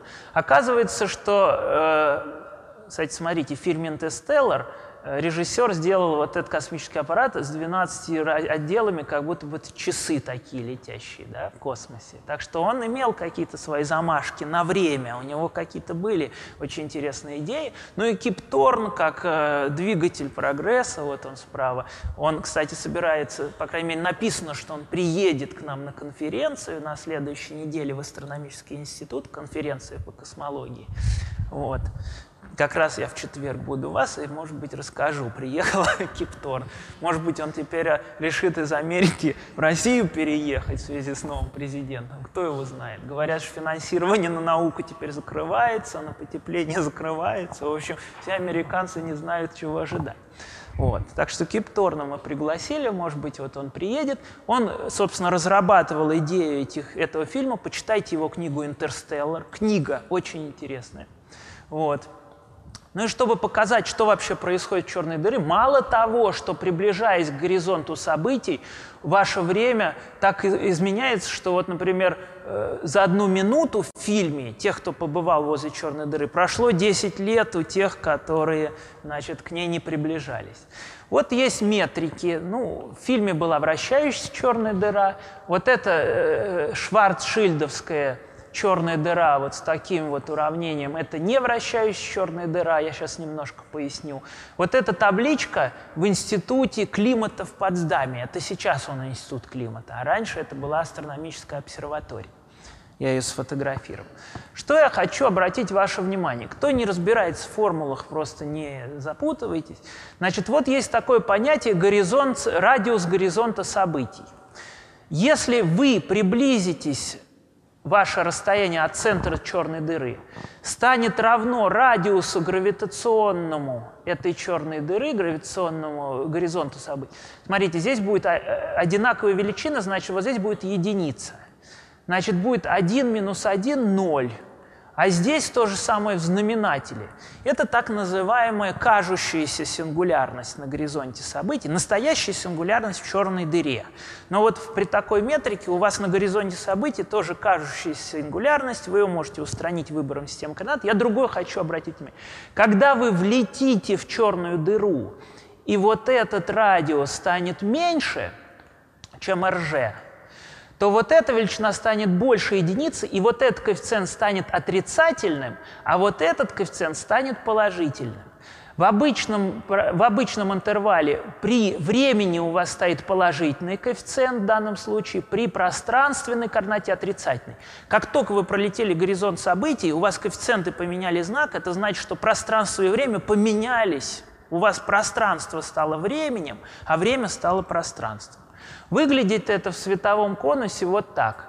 Вы находили, вот горизонт событий, вот центр черной дыры. У вас было все нормально, конус будущего был направлен туда. Как только вы пролетели через горизонт событий, ваше конус, ваше будущее стало направлено в сторону сингулярности. Вы ничего не сможете сделать, вы обязательно упадете в сингулярность. Как только вы пролетели горизонт событий, ваше время буквально стало пространством, и ваше пространство, которое стало... Значит, вас все это потащило в одну единственную точку, в сингулярность. Вы уже не сможете избежать падения в сингулярность, если вы пролетели вот этот здесь невидимый такой горизонт событий черной дыры. Это сложные, достаточно сложные понятия. Пространство, время меняется местами. Нашему обывательскому разуму совершенно непонятно. Но вот Игорь Дмитриевич Новиков, его была там фотография, наш патриарх Астра, он еще разрабатывал теорию так называемых кротовых нор. Вот в книге «Интерстеллар» даже сделана фотография. Значит, через кротовую нору через Это гипотетический объект. Таких объектов пока еще не найдено. Сергей Борисович сказал, что он категорически не будет вам рассказывать про кротовые норы, потому что их еще никто не нашел. А вот мне кажется, что вам должно быть любопытно, я немножко сейчас расскажу. Значит, эта кротовая нора – это что-то вроде такой сшивки между если хотите, вселенными или разными координатами да, во Вселенной. Теоретически отличие от черной дыры в том, что вы можете, попав в белую дыру, вылететь в каком-то другом месте Вселенной или даже в другом времени. И на основе вот так, поэтому вот как она выглядит? Выглядит вот как будто бы вы видите через нее, как через рыбий глаз, ту другую часть Вселенной, откуда к вам вылетает свет. Другое дело, что это чисто теоретическое решение. Для того, чтобы оно не схлопнулось, нужна какая-то там анти, анти, антивещество, не антивещество, а какая-то специальная особая материя, вот, и так далее. Э, ничего этого не найдено, но теоретически это позволяет сделать машину времени. Если поместить вход кротовую нору возле черной дыры, где время течет по-другому, то теоретически вы можете реализовать э, такой как бы прыжок из системы координат, где время идет по-другому, так сказать, из точки А в точку Б. И вот делая такие хитрые тут расписаны, а сейчас у меня просто нет времени все подробно объяснять, почему часы здесь в точке А идут по-другому, чем часы в точке Б, вот рядом с черной дырой, пространство время искривлено. Теоретически вы можете сделать такую машину времени, когда вы окажетесь в точке Б раньше, чем вы оттуда вышли. Сами себя опередите. Но это чрезвычайный парадокс. Например, Хокинг считает, что физика будет категорически противиться всем машинам времени. Например, через кротовую нору значит, может э, реализоваться такая ситуация, когда какая-нибудь частица будет вылетать в тот же момент, когда она начинает, наоборот, двигаться. То есть у вас будет э, такая ситуация, что у вас вдруг из черной, из этой кротовой норы вылетит в один и тот же момент времени одна и та же частица, но много-много-много раз совершив вот эту петлю во время, и тогда просто будет взрыв у вас будет накоплено какое-то колоссальное количество энергии из другого, из времени одной и той же частицы. Значит, это противоречие, поэтому Хокинг считает, что в природе такие машины неосуществимы в отличие, например, от Новикова. И, кстати, Торна. Если бы Торн не э, считал, что это как-то возможно, вряд ли бы он снимал такой фильм, как «Интерстеллар». Так что потенциально вся наша Вселенная может каким-то образом быть вот так вот топологически связана через эти кротовые норы или чревоточины – вот. Есть парадоксы путешествия во времени. Например, вы вернулись в прошлое, убили своего собственного дедушку да, или бабушку. Как же вы тогда родились? Парадоксы путешествия. Это фантастика. Фантастических фильмах полно примеров. Да, вы знаете, есть там всякие удивительные истории Бенджамина Баттона, который старым родился, стал молодеть. Вот. Есть вот такой парадокс во времени, когда бильярдный шар, попав в машину времени, вылетел и отклонил самого, свою собственную траекторию в другую сторону. Как же он тогда туда влетел? Если он влетел, влетел, вылетел в своем прошлом и сам себя отодвинул. Тоже парадокс. Вот это парадоксы. Есть разные идеи, довольно странные. Вот, например, математик Гуц из Омска предлагал в своей книжке такие сложные топологические ручки, ручка Гёделя. Что если вы двигаетесь во Вселенной вдоль светового конуса, и вам кажется, что вы двигаетесь в будущее, а на самом деле из-за топологической вот такой структуры вы раз, раз, раз, раз и пролетите в свое собственное прошлое. Такие математические конструкции абстрактные существуют. Другое дело, что в природе их, наверное, нет. Э, я позволю себе еще отнять минут 10 вашего времени, потому что э, мне осталось в этой короткой презентации еще несколько слайдов. И вот я хочу ваше обратить внимание на проблему стрелы времени – Почему человек четко понимает, что время необратимо, мы не можем вернуться в свое прошлое. Если шалтай-болтай упал со стены, да, то сказки его могут собрать, а в реальности яйцо, упавшее со стола, вряд ли само вдруг соберется и запрыгнет на стол. Да? Вы в природе такого не видели. Ну вот разные теоретики предлагают для объяснения такого Э, направленности во времени, необратимости времени, использовать закон термодинамики, э, второе начало термодинамики, да, то, что вы, взяв холодную воду и горячую воду, э, так сказать, наладив между ними обращение, получите какую-то среднюю температуру, но вы никогда не увидите, чтобы холодная вода самопроизвольно оказалась в правом бачке, а горячая в левом, после того, как все это было перемешано. Такого не бывает. Вот. Это один из вариантов объяснения, как направлено время. В то время как в реальной механике, в классической, совершенно все равно, куда направить время. Вы напишите уравнения, в которых время идет вперед, напишите уравнения, в которых время идет назад, вы получите одни, одну и ту же картину. Это то, о чем говорил в свое время Лаплас. Дайте мне срез Вселенной, всех ее атомов в один момент времени, я предскажу вам все ее будущее, покажу все ее прошлое. Это в классической механике возможно. Вот. И с этим, кстати, связан закон сохранения энергии, с такого вот симметрии времени. Ну а вот в термодинамике такое невозможно. И один из э, теоретиков, Нобелевский лауреат Пригожин, он э, пытался объяснить э, такую асимметрию между прошлым и будущим следующим образом. Вот представьте себе, что есть какая-то частица во Вселенной, есть какая-то другая частица, которые не знают друг о друге. Но в какой-то момент они вдруг встретились и как-то провзаимодействовали. И их ситуация, их состояние уже стало скоррелированным. И по мере хода времени во Вселенной все больше и больше событий оказываются как-то взаимосвязаны друг с другом. Да? Вот то, что происходит между нами, между людьми, между разными планетами, звездами, значит, с ходом времени какие-то возникают зацепки, какие-то корреляции, все становится как-то друг, друг о друге начинает знать, возникают какие-то взаимодействия да, между вот может быть, это является механизмом вот необратимости времени. Вот так рассуждает, по крайней мере, Пригожин. Ну вот в нашей реальной Вселенной мы знаем, значит, возраст Вселенной, если, если э, Вселенная есть три сценария, да, может быть, вы знаете. Есть сценарий замкнутой Вселенной, который расширяется, расширяется, остановится, начнет сжиматься. Есть Вселенная, которая, так сказать, по параболе будет расширяться. Есть Вселенная, которая вечно будет расширяться все быстрее и быстрее. В нашей сегодняшней Вселенной мы можем вычислить, что ее возраст около 14 миллиардов лет. Это я, кстати, для студентов хотел формулу написать. Я не знаю, были тут сегодня студенты. То есть постоянная Хаббла, нужно просто ее поставить в знаменатель, учитывая размерность этих величин. Да? Постоянная Хаббла – это скорость убегания галактик. Можно вычислить, когда все галактики как бы были в одном месте. Оказывается, что это было где-то 14 миллиардов лет назад.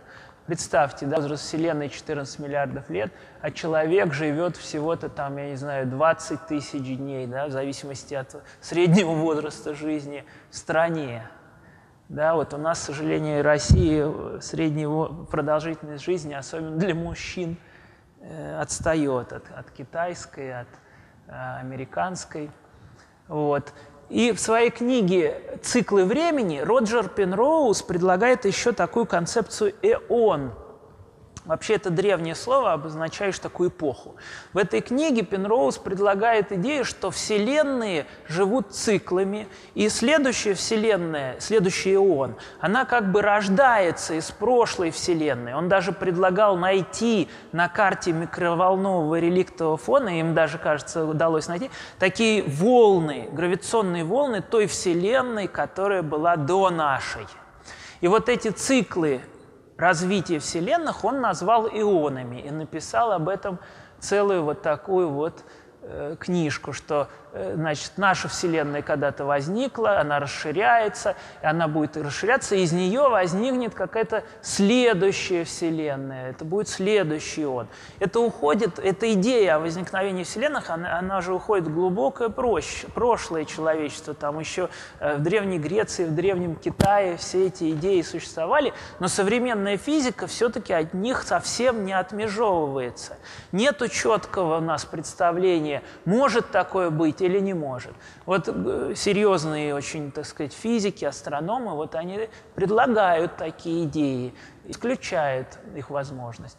Ну и практически последняя концепция – концепция множественности вселенных Эверетта, она несколько не, неортодоксальная, то есть это она вытекает из квантовой механики, это такая как бы одна из гипотез, попытка объяснить, значит, э, почему вот это вот в квантовой механике возникает такая неопределенность, там импульс энергии и так далее. Идея такая, предположим, что имеется множество вселенных, вот в книжке Гудса она была проиллюстрирована кирпичом. Я не знаю, будет он, не будет этот кирпич.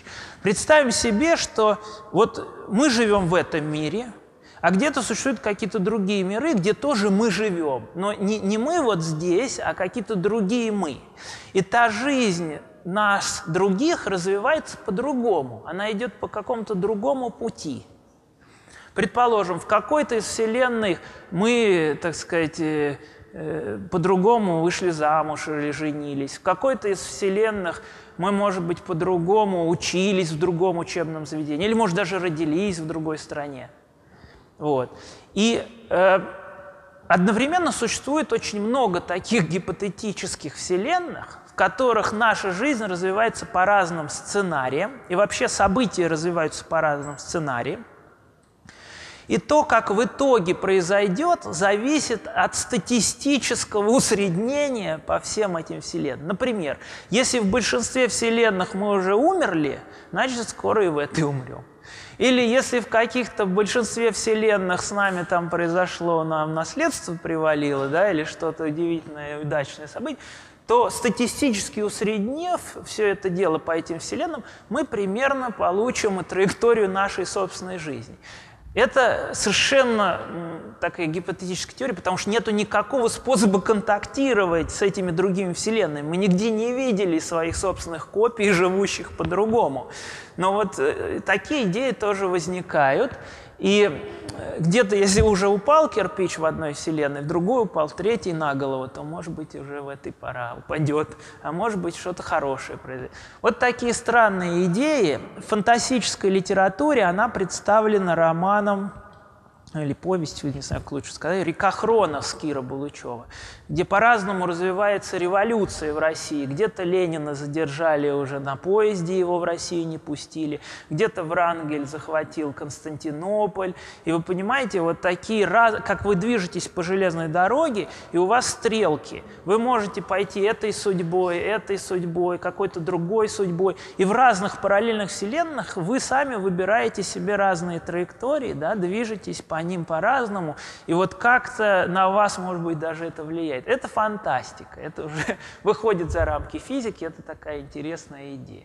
Вот книги, которые я вам рекомендую почитать, эм, в Библиоглобусе вы их можете купить, ну, они там от 500 до 900 рублей, вот, очень хорошая Азика Азимова книга. Этот сайт я делаю, размещаю на нем разные иллюстрации, время в литературе, время в музыке. Вчера вот, например, я был на концерте, играли, э, значит, э, так называется произведение «Смерть и девушка». Очень интересно. В высшей школе экономики. Э, если не ошибаюсь, это был Шуберт. И э, есть еще балет по сценарию Жана Кокто, называется «Смерть юношей смерть. Он написал стихотворение «Либретто». Вот, ототцует в этом балете Нуреев 60-го года, там сценарий такой. Девушка отвергла молодого человека, он покончил жизнь самоубийством, попал в загробный мир, и он встречает там смерть, и смерть это и есть вот эта девушка, да, которую он был влюблен, которая его э, отверг. И в Париже э, на Большом Парижском дворце вот эта оптимистическая композиция, торжество, апофеоз вечности над Кроносом. Вот оно, время с косой. Так что жизнь коротка, искусство вечно. Спасибо за внимание.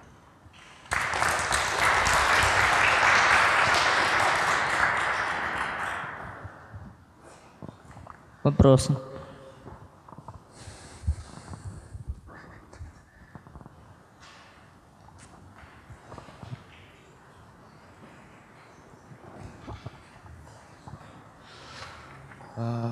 Вот вы говорили про часы, э, цезиевые, стронцевые.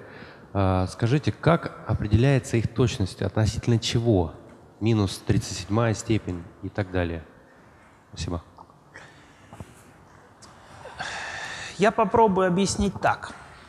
Что вообще такое часы? Вот у вас есть представление о каком-то периодическом процессе – да, движение стрелки по циферблату, вращение Земли, движение тени Солнца вокруг гнома.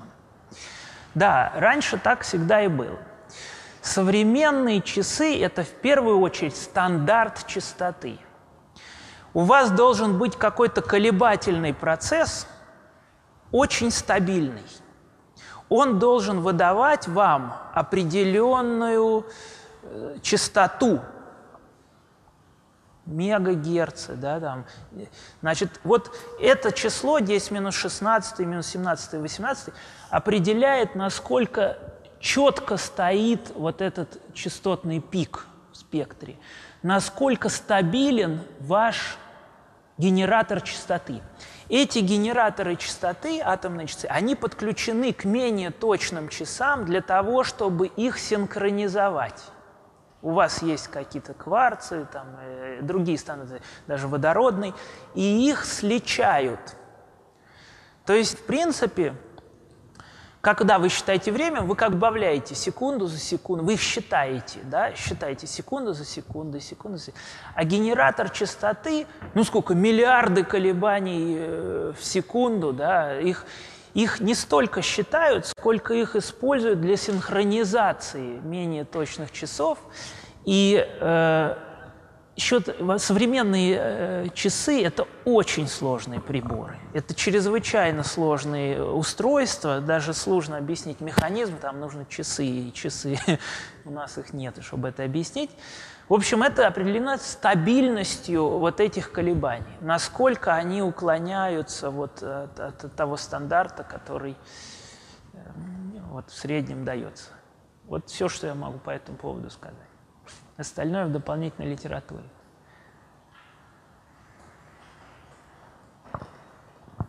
Спасибо за лекцию. А когда вы говорили про световые конусы, а, вы сказали, что... Про что? Световые конусы. А, конус, ага.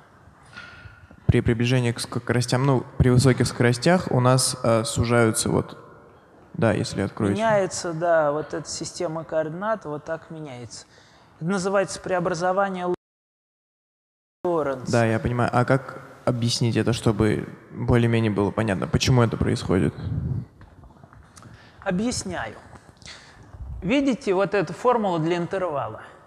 Если бы здесь стоял знак плюс, это была бы обычная нормальная наша геометрия. x квадрат плюс y квадрат равно квадрат гипотенузы. Это называется евклидова геометрия. Вот здесь вот стоит знак минус. Это значит, мы находимся в области так называемой псевдоевклидовой геометрии. Геометрия теории относительности специальной псевдоевклидова. Посмотрите, если у вас должен сохраняться интервал, то есть он должен быть инвариантен относительно преобразования координат. Это означает, что вы фактически делаете э, повороты ну как, длин... вот у вас есть какой-то вектор. Вы хотите, чтобы его длина сохранялась. Тогда что? Вы же не можете его изменить масштаб. Вы можете его вращать, отражать, вращать. То есть преобразование типа поворота сохраняет... Но, к сожалению, это поворот в псевдоевклидовом пространстве.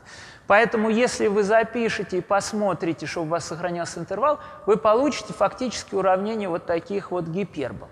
Но это нужно заниматься, изучать э, книжку по теории относительности, например, Копейкина на английском языке. Да, Сергей Копейкин и Клеонера. Копейкин тоже приедет. И привез, позвоню, скажу, чтобы он книжку привозил, и Кипа Торна брал с собой за ним. Так что это, как вам сказать, это надо, это я на пальцах объясняю, вообще там довольно сложные все эти вещи, как сохранить вот этот интервал. И один из приколов специальной теории относительности состоит в том, что смотрите, если вы не меняетесь по координате, вы движетесь только по времени, у вас интервал имеет вот такую вот положительную величину. Как только вы начали двигаться еще и по координате, вы начинаете вычитать. И получается в псевдоевклидовой э, геометрии такая ситуация, что движение по прямой – оказывается как бы длиннее, чем движение по вот так и обратно, то есть по, по поломанной линии. Понимаете, в нормальном человеческом представлении прямая – это самое короткое расстояние между точками. В псевдоевклидовой геометрии, оказывается, прямая может быть длиннее, чем кривая. Вот это связано с этой формулой.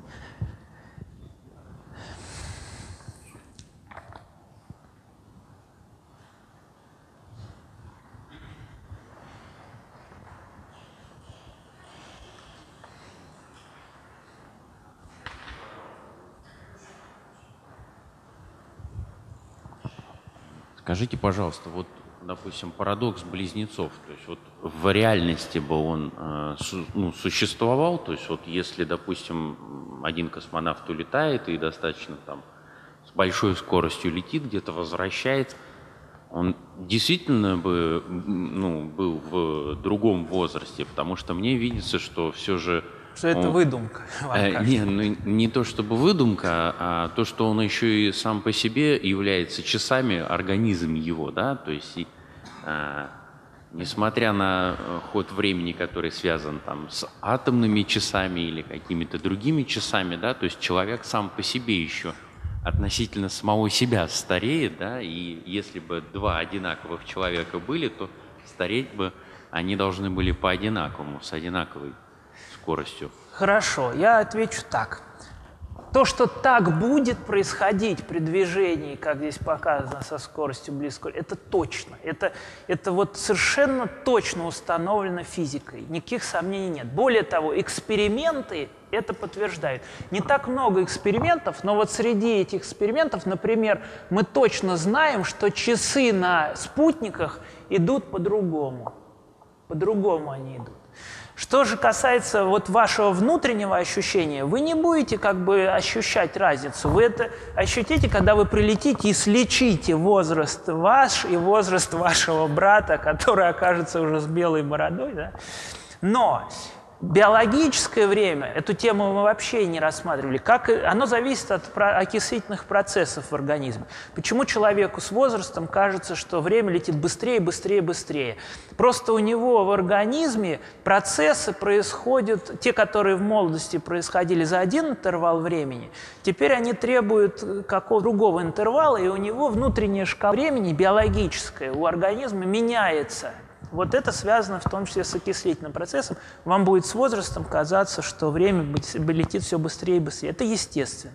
Здесь нет никакой теории, теории релятивистской Эйнштейна, тут есть, конечно, некая относительность.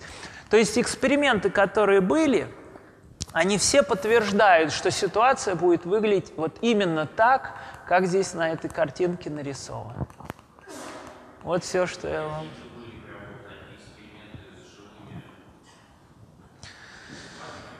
Ну вот если взять э, разность 35 миллисекунд за сутки, которая набегает на GPS, я думаю, что я не путаю, там не микро, а миллисекунд. Ну, как вы это, как организм уловите, да, 35 миллисекунд? Приборы это улавливают четко, но для вас будут сутки длиннее на 35 миллисекунд короче, если вы будете летать на Международной космической станции. Как вы это почувствуете? Никак. Ваш организм вряд ли это поймает, но приборы это ловят и точно показывают, что так и происходит. Ну, там, правда, уже гравитационные поля, это немножко общая теория относительности, но все равно, тут все связано в один узел. Еще вопросы есть? Ну что ж, надеюсь, что специалисты по теории относительности не убьют меня за то, что я сейчас так на пальцах объяснял. Нету, да, больше вопросов?